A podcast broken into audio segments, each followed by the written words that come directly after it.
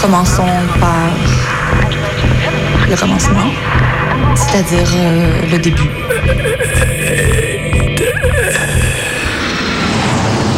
Mesdames, Messieurs, votre attention s'il vous plaît.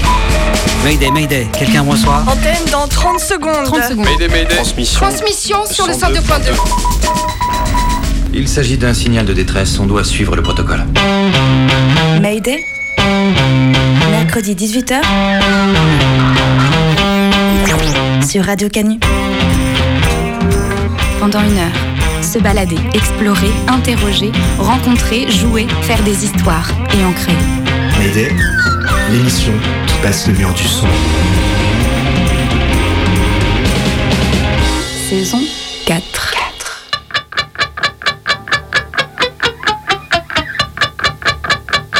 Il y a une main arrachée, un trou dans le mollet, un crâne ouvert, un œil en moins. Il y a des insultes, des vexations, des gardes à vue, des outrages à agents et des affaires sans suite. Il y a des tasers, des flashballs, des gaz asphyxiants, des grenades de désencerclement, des LBD. Il y a la militarisation de la police et la contestation sociale qui se donne les moyens de lui faire face. Jusqu'à 19h sur Radio Canu, nous, sommes, en guerre.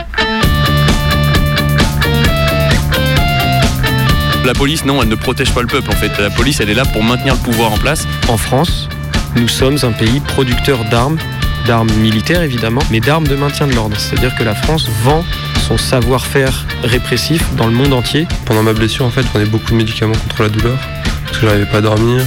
J'avais des écoulements de sang parce que j'avais plein de sang dans le nez. Je faisais souvent des lavements avec du sérum physiologique où vraiment il y avait des bassines de sang qui, qui ressortaient de mon nez.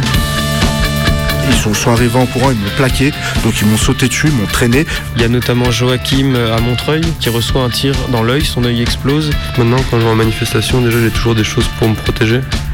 Donc j'ai toujours euh, des lunettes de sécurité pour mes yeux, pour pas que j'ai de risque d'être blessé euh, au niveau de mon autre œil. On se rend compte qu'il y a plusieurs supporters de foot qui ont perdu un œil en fait et que c'est un vrai sujet et que les techniques de maintien de l'ordre et de répression ça fait 15 ans qu'elles sont expérimentées aux abords des stades. Des fois il y a des situations où je pense que j'ai peur je vais me mettre plus en retrait. Je pense que par exemple j'ai déjà vécu ça où on est face à la, police et ils ont des flashballs et on n'a rien pour se protéger, bah moi je vais partir en fait. Je vais pas essayer de les attaquer parce que je sais qu'il y a trop de risques.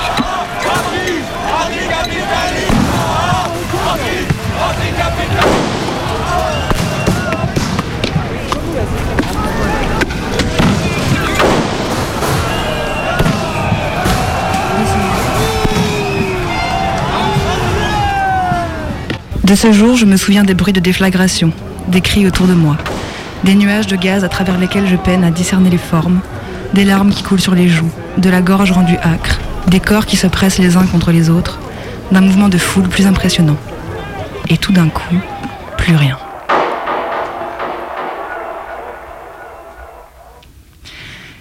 Quelque chose de lourd s'est abattu sur ma tête.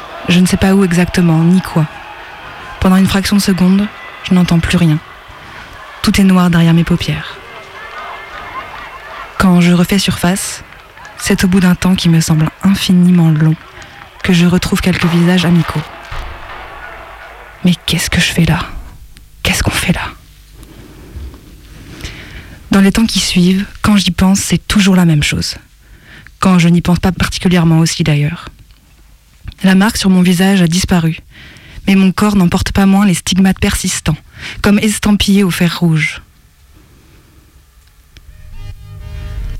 Nœud dans l'estomac, frisson dans le dos, torsion des intestins, cœur qui s'emballe, bouche sèche, la peur qui s'empare du corps, transpire par tous les pores, flashback lacrymal, réminiscence de flashball. Sensation qui s'estompera peu à peu avec le temps, mais qui reviendra à la charge chaque fois qu'une occasion se présentera, un pétard, de la fumée, du gaz, un flic, une manif. Il y a bien sûr cette brutalité sans précédent qui se déverse sur l'instant. Et puis, il y a la brutalité qui perdure, qu'on vit, qu'on revit, qu'on ressent encore dans nos chairs, qui paralyse et qui voudrait nous empêcher de continuer à faire ce qui nous anime. C'est celle qui nous contraint par peur de se faire contraindre, une sorte de cercle vicieux duquel il est difficile de s'extraire. Difficile, oui, mais pas totalement impossible. Pas de recette miracle, évidemment, mais il existe quelques pistes à suivre à travers ces broussailles pour tenter de trouver un chemin vers le mieux-être et pourquoi pas retrouver celui des manifs. Pour ma part, confrontée pour la première fois à une expérience traumatique, je me suis écoutée. Dans un lieu sécurisant, entouré de personnes de confiance, j'ai pris soin de moi. Avec les personnes avec lesquelles nous avions vécu l'expérience, nous avons pris soin les unes des autres. Plus tard, quand nous nous sommes sentis prêts et prêtes, nous nous sommes réunis à plusieurs reprises pour mettre des mots sur ce que nous avions vécu, sur ce que nous ressentions. Certains culpabilisaient de se sentir mal, en partie parce que ce qu'ils avaient vécu n'était rien comparé à ce que d'autres avaient pu vivre. D'autres disaient vouloir ne plus jamais remettre les pieds dans une manif. Et puis il y avait celles et ceux qui s'en voulaient de penser ça, parce qu'ils et elles se sentaient coincés entre volonté de se protéger et volonté de continuer à se battre. D'autres encore jalousaient ceux qui géraient mieux le traumatisme. Libérer la parole a fait du bien au groupe et aux individus. Faire d'autres choses ensemble aussi, continuer à vivre, que ce soit en partageant des repas, en faisant du sport ou des karaokés. Puis ça a révélé aussi la nécessité de mieux se préparer à l'action, de manière individuelle et collective. Qu'est-ce que j'ai envie de faire? Jusqu'où ai-je envie d'aller? Ou la volonté Ou l'énergie? Est-ce que toutes les personnes ont les mêmes envies? Sinon, comment est-ce qu'on s'organise pour que chacun et chacune puisse faire des choses? Il est vital pour nous d'être conscients de la manière dont la brutalité affecte nos émotions. La répression est dans d'autres mains, mais nous avons la capacité de gérer ses effets sur nous. La répression sera moins efficace si notre soutien mutuel est fort. Ce que nous pouvons faire dans nos groupes, c'est créer les fondations d'une culture dans laquelle parler de la peur et des conséquences émotionnelles, de la répression et des autres traumatismes ne soit plus ni tabou, ni vu comme faible.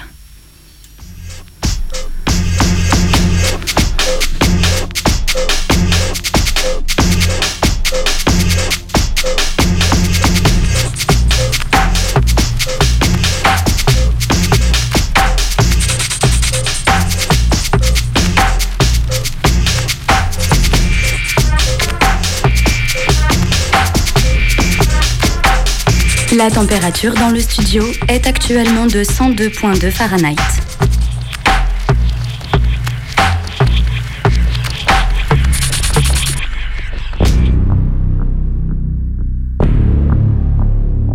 Dans le camp, il y avait un barnum euh, assez conséquent. Tous les blessés étaient emmenés là. J'ai du mal à ouvrir les yeux. Quand j'ouvre les yeux, je suis allongé, il y a plein de blessés autour de moi. J'ai des amis à côté de moi qui me serrent la main. Il y avait un médecin qui était présent sur le, camp. Je sens bien qu'il y a un problème au niveau de mon visage. J'arrive pas à ouvrir mon œil gauche et j'arrête pas de lui demander euh, est-ce que j'ai encore mon œil? Est-ce que j'ai encore mon œil? Lui il dit qu'il sait pas, qu'il peut pas me dire. Mayday. Alors moi c'est Oscar. Je viens de Lille, donc j'ai 25 ans. J'ai subi une blessure euh, dans une manifestation en Normandie, au Chefren. J'avais 20 ans. Rencontre.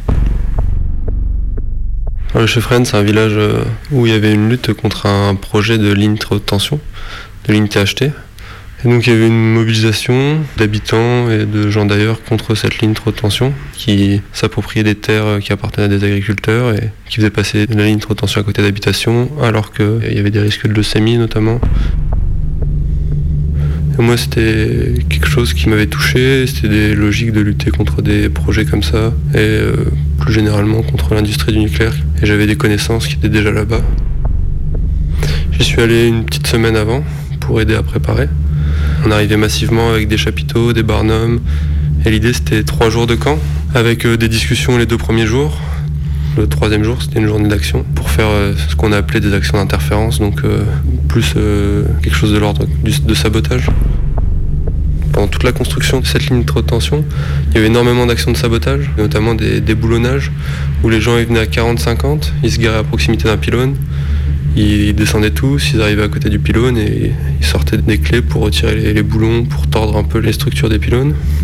Et en parallèle, il y avait des pylônes qui étaient sabotés la nuit, il y avait des sous-traitants qui étaient attaqués. Donc le troisième jour au matin, on est parti du camp, on a fait 100-200 mètres et on s'est fait barrer la route euh, par la police. On était en 100, 150, peut-être 200. Je crois que collectivement, l'idée, ça a été d'essayer de passer.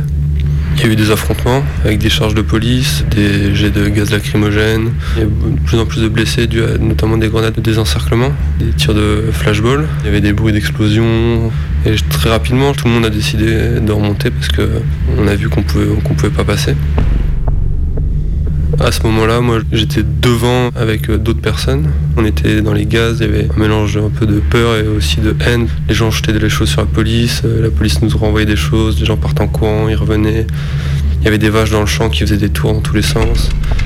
Et à un moment, il y a une explosion pas très loin de moi. Je me jette par terre et quand je me relève, euh, je sens une très forte douleur au niveau du visage. J'ai reçu un projectile de la police quelque chose comme un, soit un tir tendu de grenade lacrymogène, soit un, flashball. Les gens savent pas, moi je sais pas non plus. Je suis sonné, je sais que les policiers sont tout près de moi, ils étaient à 10 mètres devant moi. Je crie, j'ai l'impression qu'il me manque la moitié du visage. J'ai du mal à ouvrir les yeux, quand j'ouvre les yeux, je suis allongé, il y a plein de blessés autour de moi. Euh, j'ai des amis à côté de moi qui me serrent la main. Je sens bien qu'il y a un problème au niveau de mon visage. Il y avait un médecin qui était présent sur le, camp. Je n'arrête pas de lui demander est-ce que j'ai encore mon œil, est-ce que j'ai encore mon œil?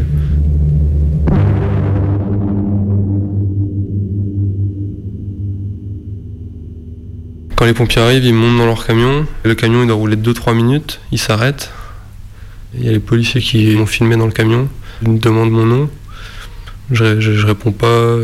Et après, ils laissent partir le camion. Je suis conduit euh, dans un hôpital. Et il y a un médecin qui vient me voir et qui me dit que là, il faut m'opérer tout de suite. Je pense qu'il comprend pourquoi je veux pas donner mon nom. J'ai pas envie que, en plus d'être blessé, la police il me retrouve ou il m'accuse de quoi que ce soit.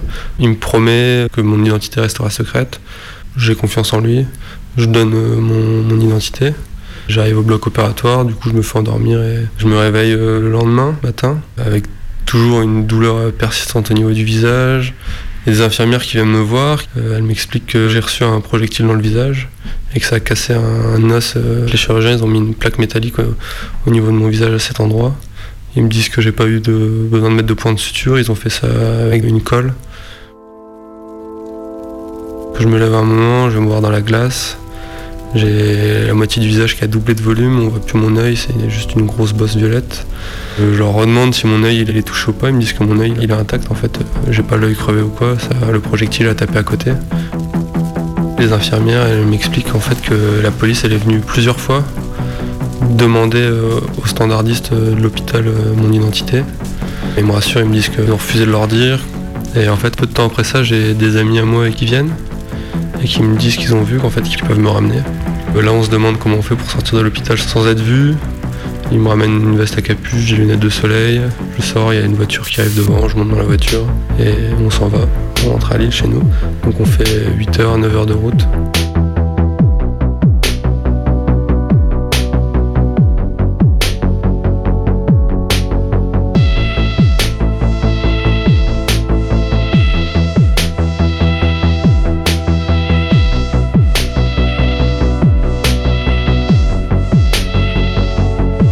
Quand on arrive à l'hôpital, c'est plus du tout euh, l'hôpital que j'avais connu en fait euh, quand je me suis fait opérer. Là, j'ai juste l'impression d'être un dossier à traiter. Ils me posent des questions, ils font des blagues à la con par rapport à ça. Ils examinent euh, donc les images médicales qui ont été produites. Ils me disent ah non non, mais en fait là dans 2-3 semaines, votre visage il va dégonfler, vous arriverez à ouvrir l'œil et votre œil va, il va marcher normalement. Ils me disent qu'il faut revenir faire une consultation quand même, un peu plus tard pour voir l'évolution, parce que ça peut être évolutif. Donc au bout de trois semaines, je vais faire le deuxième examen médical, donc j'y vais avec ma mère. Et je me rappelle, on est dans les, couloirs, l'interne il nous donne le même diagnostic, et il y a une interne qui est là qui dit ah je sais pas quand même, euh, faudrait demander au médecin responsable du service. Elle vient de sortir d'une consultation, elle passe, l'interne euh, l'interpelle, elle lui demande euh, est-ce que vous pouvez nous donner une confirmation d'un diagnostic qu'on a fait?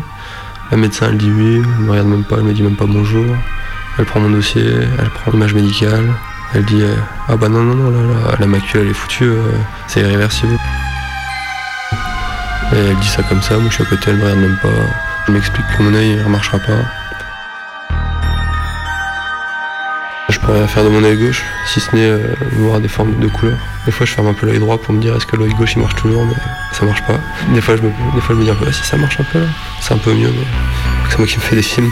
Ça je le fais encore souvent crois que j'espère un peu un jour, comme par magie, ça, ça remarche. Au bout de deux mois, trois mois, en fait, on voyait plus que j'avais été blessé. J'avais plus besoin d'en parler. Et d'ailleurs, en fait, j'en parle pas aux gens. Sauf euh, quand je les connais très bien et qu'on est amené à parler de violence policière ou de choses comme ça. C'est la première fois que j'en parle euh, publiquement. C'est quelque chose, j'avais envie de l'oublier ça très vite et de me dire euh, il s'est passé ça, mais t'as eu de la chance dans ton malheur, t'es pas défiguré, j'ai pas envie de l'évoquer euh, tout le temps. Le fait que ça se voie pas, je pense que ça a permis ça aussi.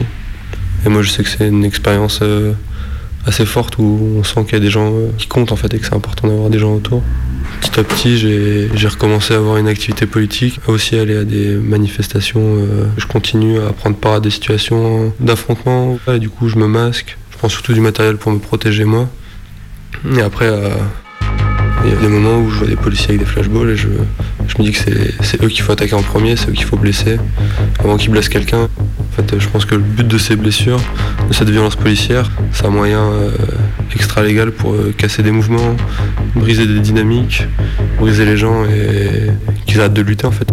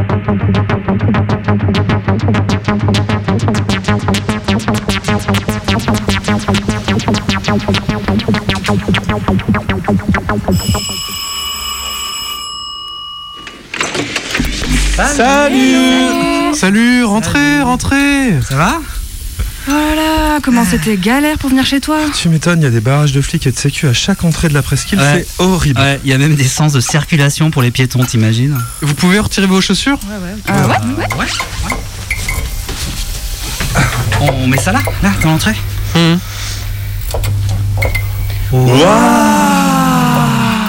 Mais c'est quoi cette ambiance? Oh, je me suis amusé. Ah bah, ça scintille en tout cas. Ah ouais, ça scintille. Et attention. Ça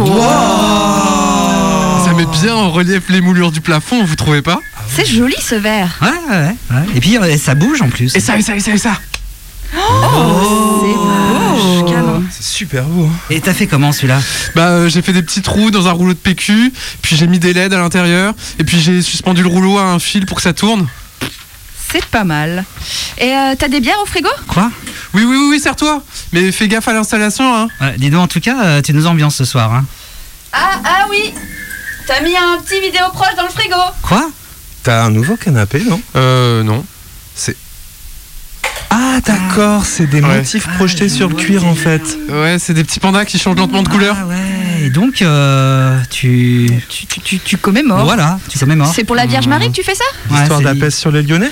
Sainte Blandine sauvée par les lions Non, non, Sainte-Blandine, c'est une autre histoire. Euh, je fais surtout ça pour changer le décor et l'ambiance en fait. Et celle-là, c'est la plus technique. Ah.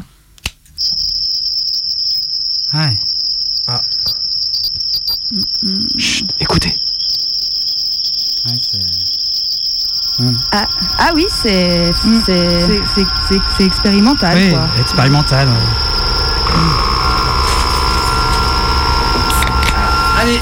Et vous avez passé une bonne journée sinon? Oh ben, jusqu'ici, euh, oui, ça va, à part comme je te disais tout à l'heure, euh, la traversée de la presqu'île, j'en peux plus de voir tous ces flics, moi. Ah ouais?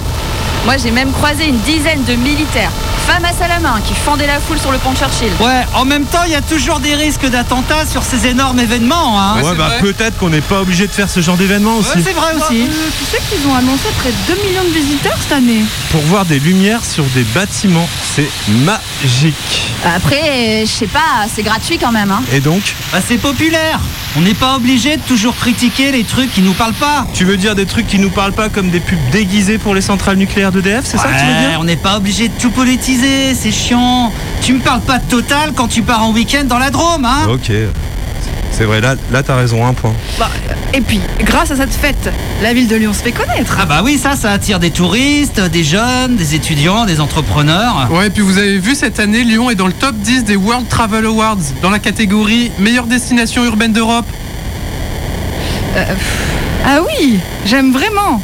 Ils sont vraiment bien ces petits pandas. Bon, euh, tu veux pas euh, Ouais, tu, tu veux pas couper ce stroboscope là? Ouais, s'il te plaît.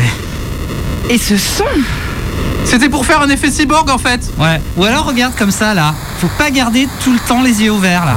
Ouvert, fermé. Vas-y, vas-y. Ouvert, fermé. Vas-y, je vais chercher un verre de vin chaud dehors. Ça me saoule toutes ces lumières là. Ok.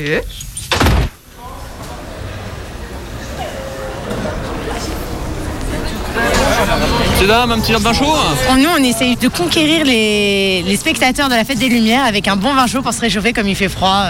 C'est toujours agréable. Pour tenir jusqu'en bas de la pente. Bonjour, un petit verre de vin chaud Un petit vin chaud En général, les Lyonnais euh, s'en s'en vont de Lyon et puis euh, ils laissent leur appartement en location, ouais. Ouais, on est Airbnb quoi. Ouais, ouais, c'est c'est l'occasion, ouais. Et avant, ils vendaient massivement du vin chaud. J'ai l'impression qu'il y en a un peu moins. Vous êtes un peu des résistants. Maintenant, il y a Airbnb qui a remplacé, non Non, pas du tout, non, non. Oui, ça fait. Vous savez, vous, depuis quand ça a changé, la fête des Lumières? Moi, je dirais moins, moins, euh, moins de 15 ans. C'était pas une institution, donc euh, c'était presque mieux. Plus festif, plus bruyant, plus, plus, plus populeux, populaire, populaire, plus, plus joyeux, moins tranquille. Par exemple, ici, les gens, ils rigolaient, quoi. Ils se balançaient des œufs, de la farine, il y avait des, des seaux d'eau qui arrivaient des fenêtres et tout ça. Ça n'avait rien à voir avec euh, ce truc policé et encadré qui existe maintenant. C'est tout le temps la même chose. euh, on décore les, les façades avec quelque chose de technique, alors qu'avant c'était plus spontané. Je vais vous prendre un verre, moi aussi. Allez, On est à Croix-Rousse, là, dans la montée de la Grande Côte.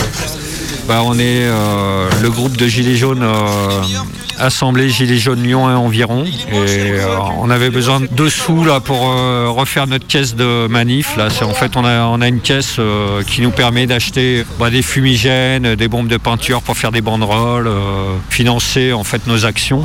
Et bah, là, on a eu l'idée de vendre du vin chaud. Bon, bah là, nous, on est une groupe, on on est encore combien là dans le groupe? Une- à organiser une quarantaine, oui. Après, à mobiliser sur le terrain, il y a un peu plus de monde, mais euh, c'est plus difficile. euh, voilà. Moi, le premier, c'est vrai que j'ai un peu de, un peu de mal là, avec les réunions à distance. Et puis en AG, on est, ça se joue souvent à une quinzaine, quoi. On essaye encore de transcender un peu les, les différences politiques. Là, En- bon, là, dernièrement, on a eu, euh, avec les histoires de passe sanitaire, là, ça a été, un- on va dire, un nouveau clivage. Puisque euh, s'il y a des groupes qui sont euh, anti-pass, anti-vax, d'autres qui sont juste anti-pass, euh, bon, nous on est anti-pass et pro-vax, et puis voilà quoi. Donc en décembre 2021, vous portez encore le gilet jaune Ouais. Parce que euh, je veux dire, euh, il y a toujours euh, des injustices qui s'accentuent, quoi. Clairement, euh, le capitalisme, le néolibéralisme, ça accentue les inégalités, quoi. Moi je, moi, je suis toujours en colère. Il y a tout un tas de trucs qui me révoltent et on participe à toutes les luttes. hein. Après, si je peux me permettre d'intervenir, là où on voit que les Gilets jaunes ont encore de l'importance, c'est que dès que l'État fait une connerie, dans, la presse, ça annonce est-ce le retour des Gilets jaunes? Donc on sent bien qu'on est la, seule chose qui fait encore peur, euh, même si c'est un peu se vanter de dire ça, mais euh, on est la seule chose qui fait peur à ce gouvernement. C'est ce qui a marqué le quinquennat Macron. Donc je pense que on est devenu un symbole de lutte, de résistance. Après, est-ce qu'on peut encore exister sur le terrain à des milliers en tant que sous l'étiquette gilet jaune Non, je pense pas. Mais dans la symbolique populaire, je pense que les gilets jaunes, ça, ça va rester quelque chose. Quoi. Est-ce que participer au mouvement des Gilets jaunes, ça a de décalé des, choses chez vous dans la manière de voir la police? Parce que Moi, je me rappelle à Lyon, on les premières manifs que je faisais de Gilets jaunes, c'était quand même beaucoup la police avec nous, la police avec nous. Effectivement, il y a eu une évolution euh, dans le mouvement des Gilets jaunes, dans le sens où au début, dans les tout premiers actes, on les appelait à nous rejoindre. Ça s'est encore accentué quand il y a eu les premières vagues de suicides de policiers, et justement, qui après avoir mutilé des gens, avoir vu des gens se faire massacrer, ont commis l'irréparable. Et là, les gens chantaient Ne vous suicidez pas, rejoignez-nous. Et c'est là où on voit que l'institution est plus forte que les hommes, dans le sens où euh, les policiers n'ont pas eu le déclic de se dire là on est en train de déconner, et on continuait à faire des violences policières, et on en est venu à des gens qui chantaient ne nous rejoignez pas, suicidez-vous. Ça c'est arrivé à l'été 2019. On est passé par tous les stades où en, gros euh, ceux qui n'étaient pas militants avant de découvrir les gilets jaunes ont en gros euh, découvert que la police non elle ne protège pas le peuple en fait. La police elle est là pour restreindre le peuple, pour maintenir le pouvoir en place. Voilà, enfin je vais pas refaire l'histoire de la police nationale, mais elle a été créée sous Vichy et c'était pas pour protéger les gens quoi. À la base ils ont soutenu les Bon ça fait un peu point Godwin, mais euh, voilà. Moi j'ai moi j'ai été tapé, euh, enfin plusieurs fois. euh, j'ai pris un coup de matraque télescopique dans le genou, euh, donc je m'en sors bien. Pris une grenade de désencerclement aussi dans le bras. Donc comme ils sont censés les lancer à ras de terre, on peut un peu s'étonner de comment on prend un, un palais dans le bras. J'ai- des proches qui ont été blessés par euh, LBD. Ouais, on connaît tous quelqu'un voilà qui a pris euh, une grenade Gliev 4, des gens qui ont perdu des dents ou des choses. J'ai même un copain en fauteuil qui a reçu un LBD dans le ventre. Moi, je vais passer une bonne soirée à l'hôpital. De toute façon, je vais pas porter plainte parce que je suis persuadé que ça servira à rien. Et puis, l'exemple de plusieurs camarades ont montré que effectivement, ça mène à rien. Donc, euh, Moi personnellement, euh, il y a trois ans, je les respectais encore. euh, pff, maintenant, j'ai plus avoir aucun respect pour eux. Mayday, cinéma.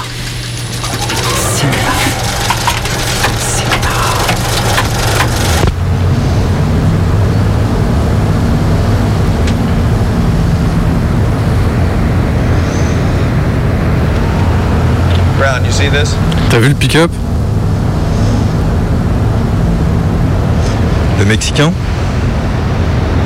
Yeah, let's pull him over. Ouais, on l'arrête.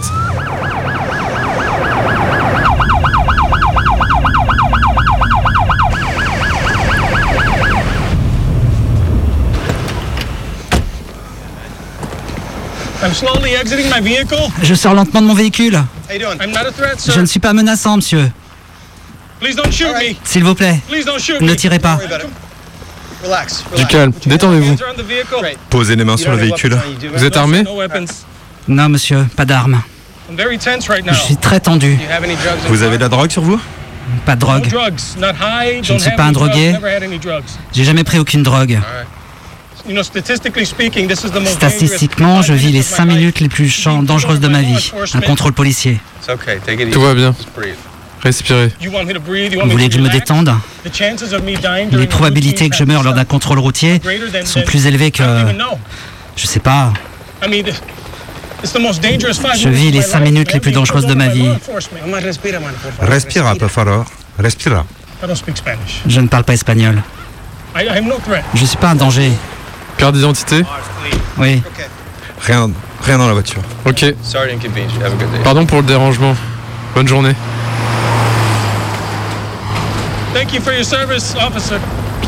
Thank you, gentlemen. Merci beaucoup pour votre travail, monsieur l'agent. Merci, messieurs. Have a good day. Bonne journée.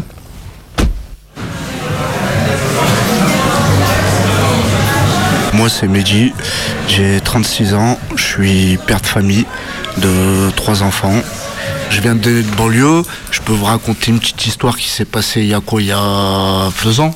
J'étais devant le Monoprix place Antonin Posset. J'ai un collègue qui avait un pied appuyé contre la vitre du magasin, Monoprix. Il y a la gomme euh, qui est passée. Ils sont sortis, ils ont dit à mon collègue de pousser son pied.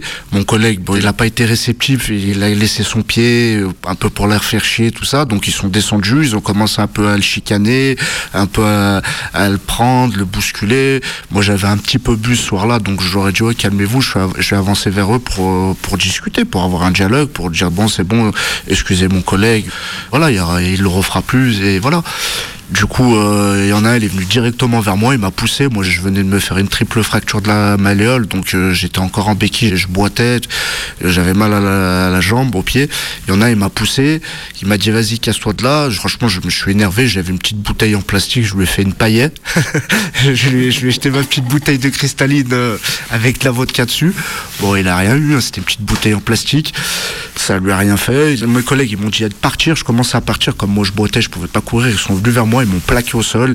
Ils m'ont traîné tout le long de la place jusqu'à la voiture. Arrivé à la voiture, euh, ils m'ont mis les monotes. Donc j'étais monoté. Ils m'ont mis la ceinture. J'étais ceinturé. Je pouvais rien faire.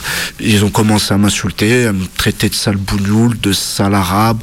Rentre dans ton pays, t'as rien à faire là. Vos femmes, vos femmes les beurettes, c'est toutes des putes avec les foulards des trucs de fou, des trucs, euh, c'était des policiers. Et euh, avec la plaque police, je me disais, mais je suis où là? Je suis où? Ils ont commencé à me mettre des coups de poing, des coups de poing dans la tête. Ils, m'ont rabaissé, ils m'ont rabaissé plus bactère, nos- notre communauté, nos cultures, tout, tout, ils, ont- ils m'ont rabaissé plus bactère. Et je limite, je me suis dit, j'aurais préféré qu'ils me laissent euh, carrément dans le Rhône. euh, mais comme ça, là, je me suis dit, c'est sale.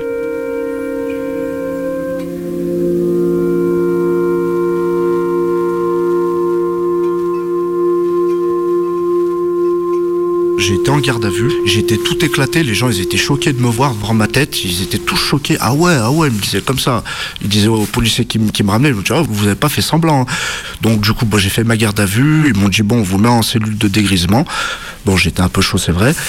J'ai fait ma nuit, le matin, tous les OPJ, tous les policiers, ils m'ont regardé, m'ont vu, j'étais choqué, j'étais bombé, j'étais Elephant Man, tout gonflé, j'ai regardé, là j'ai encore même des, traces là, et ça restera à vie. Donc l'OPJ m'a reçu, l'OPJ m'a montré les vidéos, je, lui- ai dit, bah moi j'étais bourré, mais pas de là à oublier, je me rappelais de tout. Je lui ai dit, bah voilà, moi la seule chose que j'ai faite, vous pouvez le voir, de toute façon il y a des caméras, elle m'a dit c'est tout filmé de A à Z.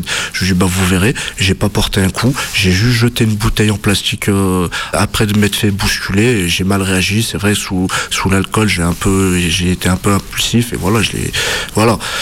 Donc euh, on a regardé les vidéos ensemble, ça montrait tout ce que je vous dis. Ils m'ont dit est-ce que vous les avez tapés Ils disent que vous les avez tapés. Je lui ai dit non, on a bien vu, il n'y a pas eu un coup qui a été porté sur cette euh, vidéo. Donc elle a vu, l'OPJ, tout ça. Ils m'ont traîné, ils m'ont pas mis un seul coup de moment de l'arrestation jusqu'à que j'ai été ceinturé monoté à l'arrière du véhicule. Donc l'OPJ, elle m'a dit là on te voit avec une tête qui est pas normale parce que sur le- les, vidéos on le voit pas. Donc maintenant on veut faire la lumière de ce qui s'est passé dans le trajet, sur le trajet. Et sur le trajet, tu représentais aucune menace, vu que tu étais monoté et ceinturé. Ils peuvent pas te porter de coups à ce moment-là. Ils m'ont laissé sortir de garde à vue. Ils m'ont dit de rester à disposition de la justice. Ils m'ont demandé si je voulais porter plainte. Moi, j'ai dit non.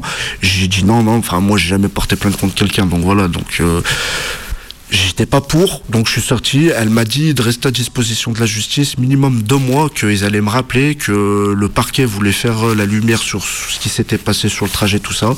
Et du coup, j'ai jamais rien reçu, tout ça. En fait, ils m'ont bien mis à l'envers pour me dire, en, tout cas, reste à disposition de la justice, tout ça, tac, tac, pour que moi je me dise cette histoire, elle est pas finie, tout ça. Mais en fait, ils ont vite voulu l'éteindre cette histoire parce que ils étaient 100% en tort. J'ai jamais rien reçu, ça fait plus de deux ans. Et dans ma tête, je me dis, voilà, fascisme, la violence, ils sont, ils sont partout, quoi. Donc, euh, c'est pratiquement limite une institution, quoi. Voilà.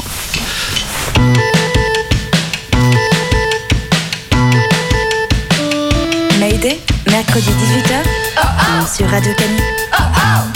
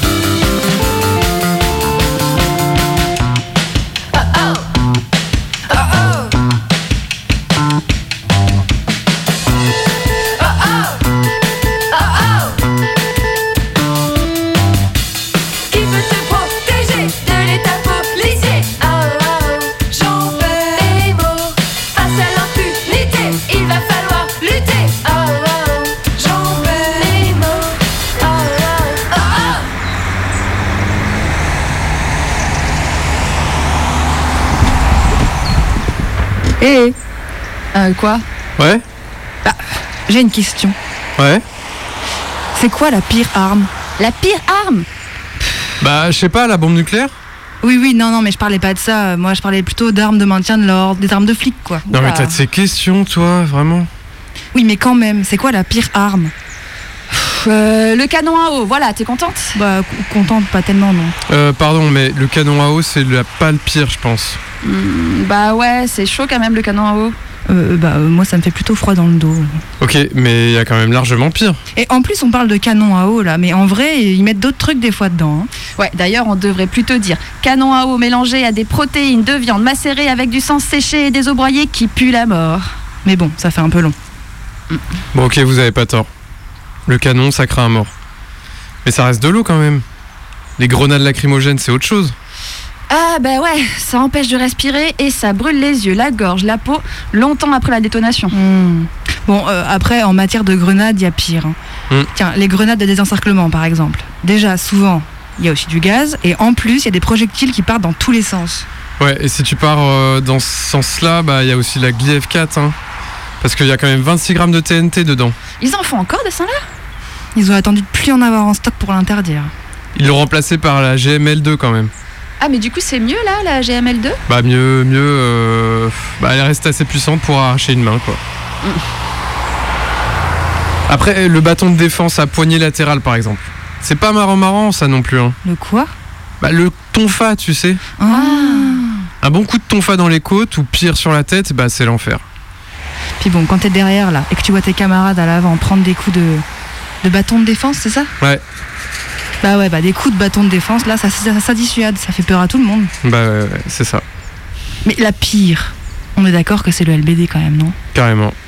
Cible aléatoire, Faible probabilité d'être visé. Mais forte probabilité d'être blessé si touché. intimidation massive assurée. Et puis c'est quand même un énorme flingue qui tire des balles de 4 cm de diamètre. Et puis tu sais pas à l'avance si ça va lancer du caoutchouc, une grenade assourdissante ou du lacrymogène. Rien qu'en 2018, il y a eu 32 personnes blessées par un tir de LBD, dont 12 qui ont perdu un œil. Et pas que des gilets jaunes. hein. Et ça a commencé bien avant 2018. Je m'appelle euh, Pierre, j'habite à Nantes. J'ai été blessé par un tir de LBD en 2007, le 27 novembre 2007, donc ça remonte quand même un petit peu. Mayday, C'est un moment un peu singulier parce qu'à ce moment-là, Nicolas Sarkozy vient d'être euh, élu président de la République. Il y a un soulèvement à Villiers-le-Bel, en banlieue parisienne, suite à la mort de deux jeunes, Mouchine et Larami, qui ont été percutés par euh, une voiture de police. Et euh, en même temps, il y a un gros mouvement de jeunesse, lycéens, étudiants, dans les facs, dans les lycées. Et je participe en tant que lycéen, j'ai 16 ans en 2007. Et ce qui se passe donc à ce moment-là, c'est que Nicolas Sarkozy fait expérimenter, pas officiellement, le LBD 40. Il fait tester un LBD 40 à des policiers volontaires. Et donc cette nouvelle arme, elle va être euh, expérimentée notamment à Nantes face aux lycéens.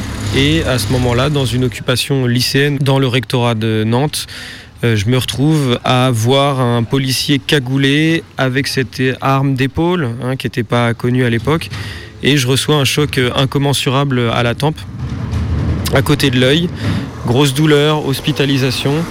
Et à partir de là, tout s'enchaîne hein, très rapidement. Des flics de l'IGPN viennent tout de suite euh, me cuisiner à l'hôpital. Donc on comprend tout de suite qu'il va falloir se battre avec ma famille. Et on comprend tout de suite qu'il va falloir mener une enquête indépendante sans la police des polices, sans l'institution judiciaire. Alors en- en 2007, on part de quasiment zéro. C'est-à-dire que le flashball, euh, on en parle à peine. Le LBD 40, personne ne connaît. Donc cette enquête, elle va viser à recueillir des témoignages, des photos. hein. Il y avait le début des vidéos par téléphone. Mais elle va aussi euh, viser à comprendre de quoi il s'agit. Qu'est-ce que c'est que cette arme-là? Quelles sont ses propriétés? On va essayer de trouver un maximum d'infos.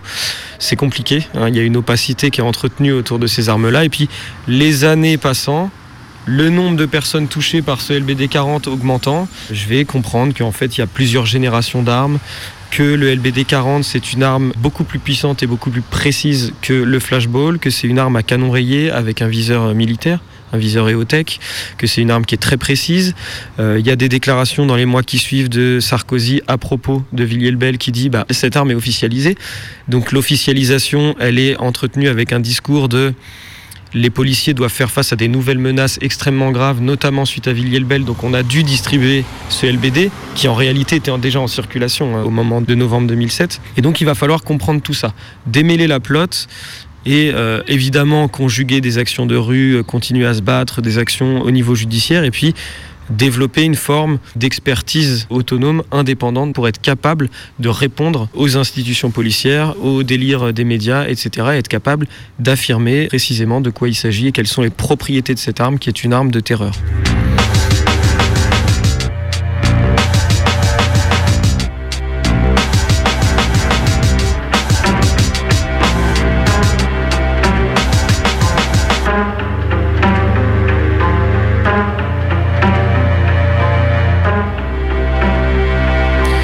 En parallèle du travail sur ma blessure, euh, il y a une élaboration collective qui commence euh, dans les années 2010 parce que tout simplement il y a de plus en plus de personnes qui sont gravement blessées. Il y a euh, le côté insoutenable de voir qu'en fait non seulement cette arme continue à mutiler mais que ça se multiplie avec une cadence de plus en plus rapprochée.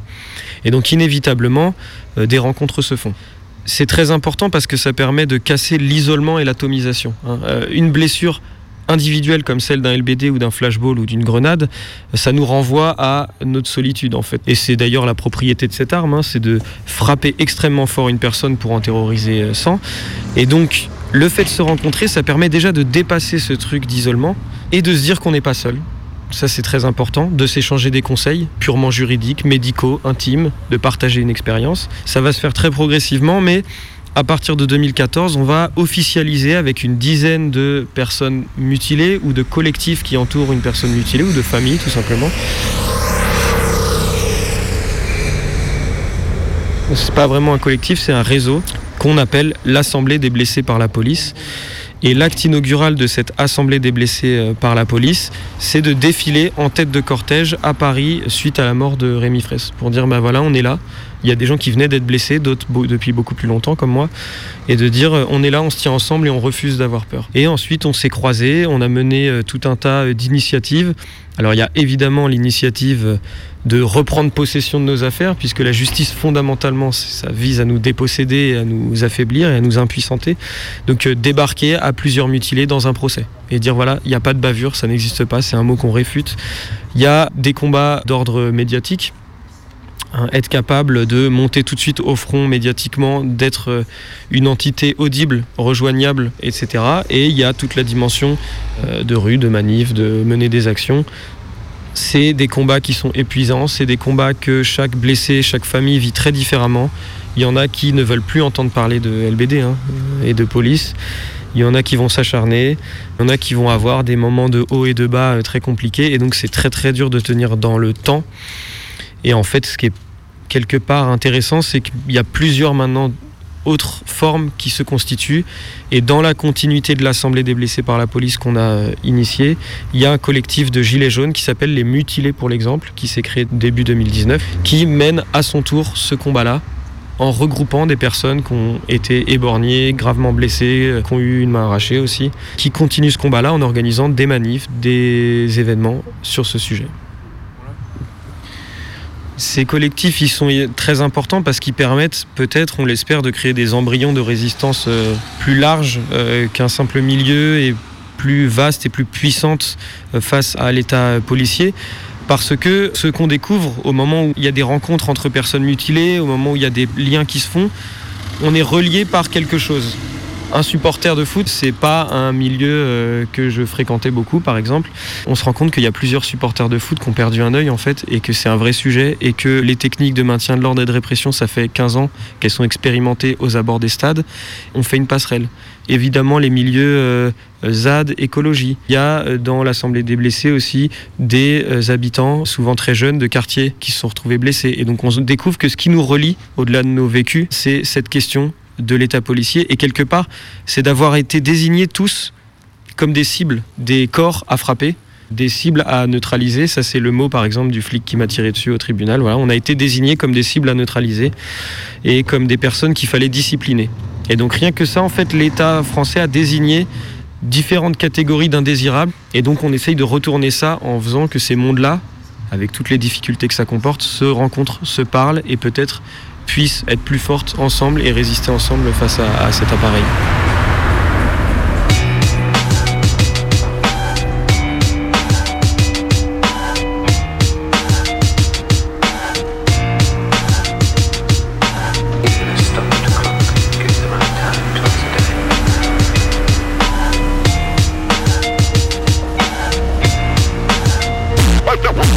Ce travail de recherche que je mène avec d'autres, hein, il est euh, évidemment inabouti et temporaire.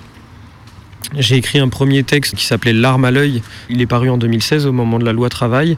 Et force est de constater que tous les constats, tous les diagnostics qui étaient posés il y a cinq ans ont non seulement été largement atteints, mais ils sont très largement dépassés. hein. Toutes les sonnettes d'alarme qu'on tire dans le désert depuis des années ont été largement dépassées, notamment euh, au moment des Gilets jaunes, mais notamment avec la barbarie policière de plus en plus euh, affolante dans les quartiers. Et là, avec Nous sommes en guerre, le nouvel ouvrage qui vient de paraître, c'est pas seulement une sorte de mise à jour du premier texte, c'est un nouvel ouvrage qui se propose de réfléchir sur la militarisation du maintien de l'ordre. Il y a un effacement progressif de la frontière entre un conflit civil et un conflit extérieur, entre une opération de guerre et une opération de maintien de l'ordre. Et donc cette idée de militarisation, elle est confirmée, elle s'étend à travers différentes strates de la société. C'est une militarisation des discours, hein, c'est pour ça que j'ai repris euh, Nous sommes en guerre, qui a été euh, scandé à plusieurs reprises par euh, le président de la République, Macron. Mais on a eu la guerre des civilisations au moment de l'antiterrorisme. On a à présent un polémiste pétainiste qui passe tous les jours à la télé, qui agite le spectre de la guerre civile très régulièrement. Donc il y a une militarisation du régime même, avec l'état d'urgence reconductible depuis 5 ans, avec le couvre-feu. Euh, Il y a une militarisation de la jeunesse avec le SNU, hein, le service national universel, avec la police dans les lycées qui intervient de plus en plus régulièrement. Donc ça c'est le premier constat. Le deuxième constat, en tout cas dans le livre, c'est une radiographie de la police assez large qui est accessible à tous et toutes. C'est-à-dire que le bouquin, il se propose de donner une sorte de boîte à outils, euh, y compris à des personnes qui connaîtraient pas spécialement le sujet, une boîte à outils historique, sociologique, philosophique sur qu'est-ce que c'est la police, qu'est-ce que c'est la police française, comment elle a exporté son savoir-faire, hein, entre guillemets, comment la police française est la première police instituée euh, au monde sous Louis XIV. hein. on crée la, la première charge de lieutenant de police pour aller euh, défoncer très concrètement le peuple hein, les cours des miracles, etc., etc.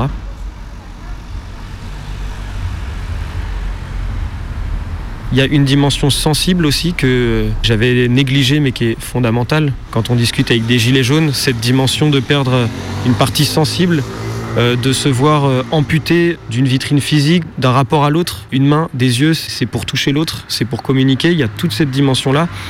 Et ces traumatismes invisibles qui ne frappent pour le coup pas du tout seulement les personnes euh, mutilées, mais tous leurs proches, tous ceux qui euh, sont dans une manif, tous ceux qui se disent mais en fait là j'étais à côté de quelqu'un qui a perdu un œil, tous ceux qui sursautent quand ils entendent une grenade. Donc cette dimension du sensible elle est importante parce que l'État est en train d'insuffler une terreur collective, enfin il tente de le faire en tout cas.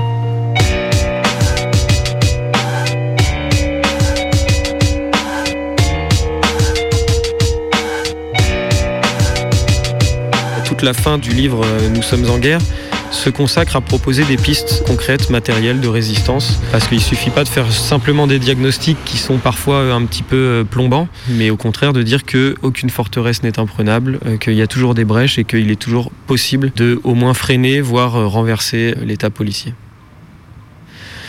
Et donc, faut le faire avec quand même beaucoup d'humilité, puisque c'est des pistes qu'il faut construire collectivement.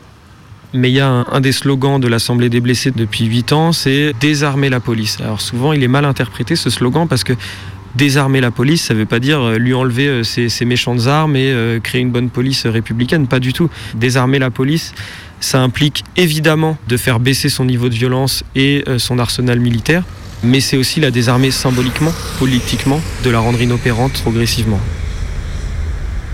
Alors ça passe par plusieurs étapes à plusieurs niveaux. D'abord, développer évidemment des pratiques d'autodéfense et je pense que la période est riche en euh, pratiques, en inventivité face à la police, hein, de Santiago à Minneapolis en passant par Hong Kong, euh, se rendre invisible, aveugler une personne, euh, un policier qui tient une arme, se rendre inidentifiable par des caméras, recouvrir une visière de peinture, mettre un film de cellophane entre deux poteaux au milieu d'une rue pour freiner par exemple des policiers à moto.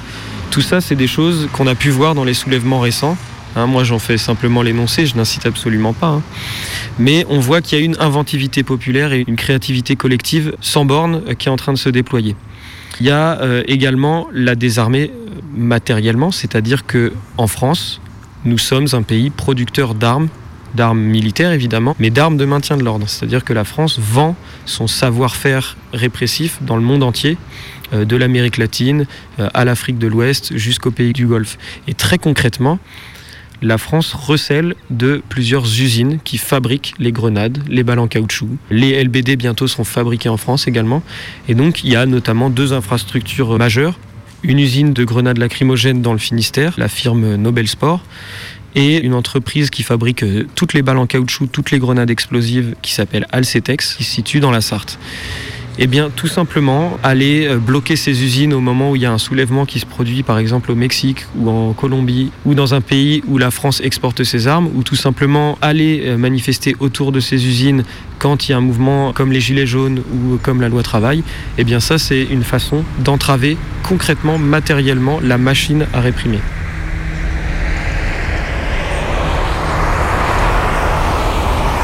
Disons qu'il y a plusieurs niveaux d'offensivité. Disons que par temps calme, il faudrait euh, développer ce travail quotidien de visibilisation de ces usines-là. Il a été un peu fait par l'Assemblée des blessés. Hein, L'usine du Finistère, elle a été bloquée après la mort de Rémi Fraisse, par exemple, pendant trois jours. C'est pas quelque chose qui est euh, fantaisiste, ça a été fait. Euh, il y a d'autres tentatives qui ont été effectuées au moment des Gilets jaunes dans la Sarthe et dans le Finistère. Donc c'est quelque chose qui est faisable. Et donc ça c'est pour euh, la deuxième piste. Et la troisième piste, elle est tout aussi importante. hein. On parlait de rhétorique et de langage tout à l'heure. C'est de repeupler les imaginaires, puisque là on est en train de perdre complètement la bataille de l'hégémonie culturelle. Hein, Il suffit de voir euh, au quotidien les annonces anxiogènes, les syndicats policiers qui manifestent euh, entourés par euh, tous les politiciens de gauche, les syndicalistes policiers tous les jours sur les plateaux télé, un film comme Bac Nord qui est en tête du box-office où là ça glorifie même plus une espèce de fiction de la police républicaine, mais carrément là on transforme des policiers ripoux de la BAC en héros, littéralement. Donc on voit qu'en face on a vraiment une offensive culturelle, médiatique qui est installée, qui a gagné la bataille repeupler les imaginaires avec nos moyens. hein. Évidemment, on n'a pas l'appareil médiatique, mais euh, multiplier les grandes fresques. Hein, on voit que ça dérange les syndicats de police. La fresque pour euh, Adama Traoré Astin, qui a été euh, censurée à la demande du syndicat Alliance. La fresque pour Steve à Nantes, qui a été réalisée après qu'il ait été noyé lors d'une charge policière. Repeupler les imaginaires, c'est diffuser des chants de lutte comme on a vu au Chili, comme on a vu en Algérie pendant le Irak c'est ridiculiser l'appareil répressif, développer les médias indépendants qui sont fondamentaux. Il y a tout un tas d'idées à développer. C'est comme ça qu'on gardera la tête haute et puis euh, continuer à affûter notre légitime défiance face à la police de toutes les manières possibles, avec ses amis, euh, avec ses collègues, euh, avec ses amours. Et on trouvera forcément des amis autour de nous pour nous accompagner sur ce chemin-là.